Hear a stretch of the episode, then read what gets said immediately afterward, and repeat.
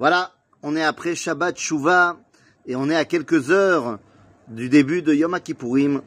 Et voilà, comme avant Rosh Hashanah, je vous avais fait une petite vidéo euh, euh, Shana Tova, et bien là, je voudrais vous faire une petite vidéo Slicha, Mechila avec Kapara. Voilà, juste avant Yom Kippourim, on va poser une question. Comment ça marche cette histoire que Itsumo Shel Yom Kippourim Mechaper? Qu'est-ce que ça veut dire? Que l'essence même du jour de Yom Kippour amène la Kapara. Et puis, qu'est-ce que ça veut dire Slicha, Mechila, Kapara? Les choses vont être très claires, les amis. La Slicha, c'est lorsque je demande pardon, c'est-à-dire je suis en reconnaissance de mes torts.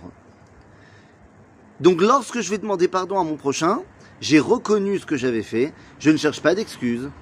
Chatat ila Hashem ou ilecha. J'ai fauté. La mechila, c'est lorsque je demande à la personne envers qui j'ai fauté, eh bien, de me permettre de revenir vers lui. J'ai demandé pardon, mais maintenant j'ai envie qu'il m'accepte. Zemechila. Chez Akadosh je demande qu'il me fasse une mechila, c'est-à-dire une galerie souterraine, quelque part. Mechila, c'est un, un, espace où il me permet de rentrer. Et pareil chez mon prochain, que ce soit dans son cœur, ou que ce soit concrètement euh, dans ses affaires, euh, dans sa vie. Et kapara, c'est le moment où je demande, eh bien, tout simplement de rééquilibrer le déséquilibre causé dans le monde à cause de ma faute.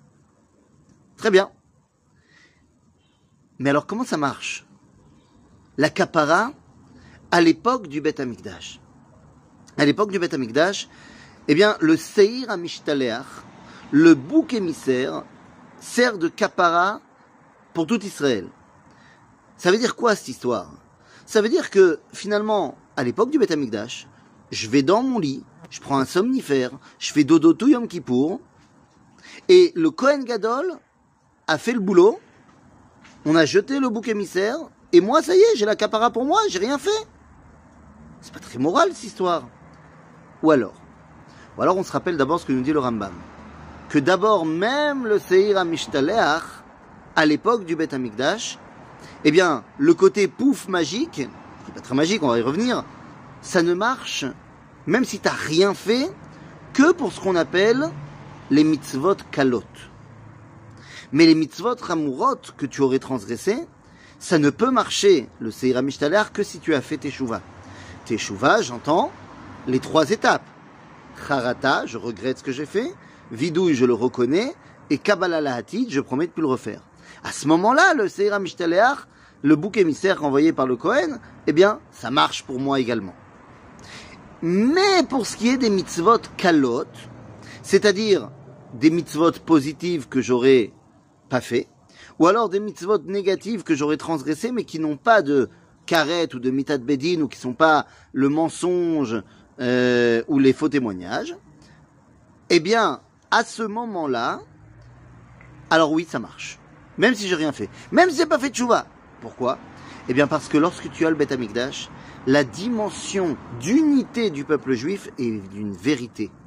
Et donc, à ce moment-là, le Kohen Gadol, qui est mitvade beshem kol Israël, eh bien, il fait mon rôle à moi, parce qu'il est un peu moi. Mais ça, c'est dans une réalité idéale, où le Beth Amikdash véritablement réunit le peuple juif. Mais nous dit le Rambam, dans notre génération, elle la Noël Teshuvah. Lorsqu'on n'a pas le Beth Amikdash, eh bien, ça ne marche pas. Itsumo shel yom mechaper, pouf. Tout, y compris les mitzvot kalot et chamurot, évidemment, tout doit passer d'abord par la Teshuvah. Et une fois que tu as fait Teshuvah, alors le jour de Yom Kippour termine la kapara. Évidemment, on ne parle pas des mitzvot envers son prochain, parce que les mitzvot que tu as transgressé, tu as fait du mal à ton prochain, il est évident qu'il n'y a même pas de teshuva tant que tu n'as pas euh, réparé ce que tu as fait de mal. Ça, c'est une évidence.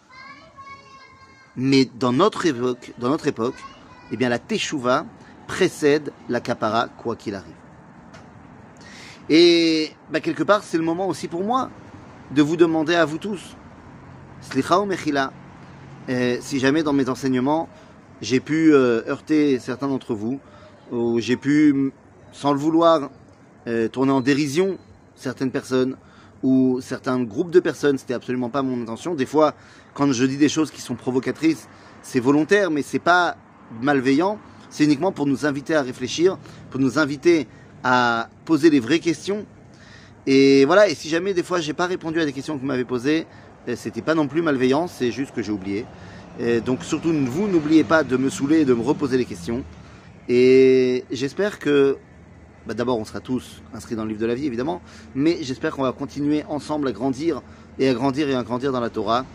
Et que cette journée de Yom Kippourim soit une journée de Kabbalat Torah, de réception de la Torah, comme ça l'a été à l'époque lorsque Moshe nous a donné le Luchot Ashniim, les deuxièmes Luchot, et qu'on puisse ensemble eh bien, se retrouver Besoukat Shelomo, dans la Souka du Bet Amikdash, Bezrat Hashem, Bechag Asukot, Bimera, Beyamenu, Amen, Chag Sameach, et Tichatvu, Vetechatmu, Lealtar, Sefer Chaim Tovim.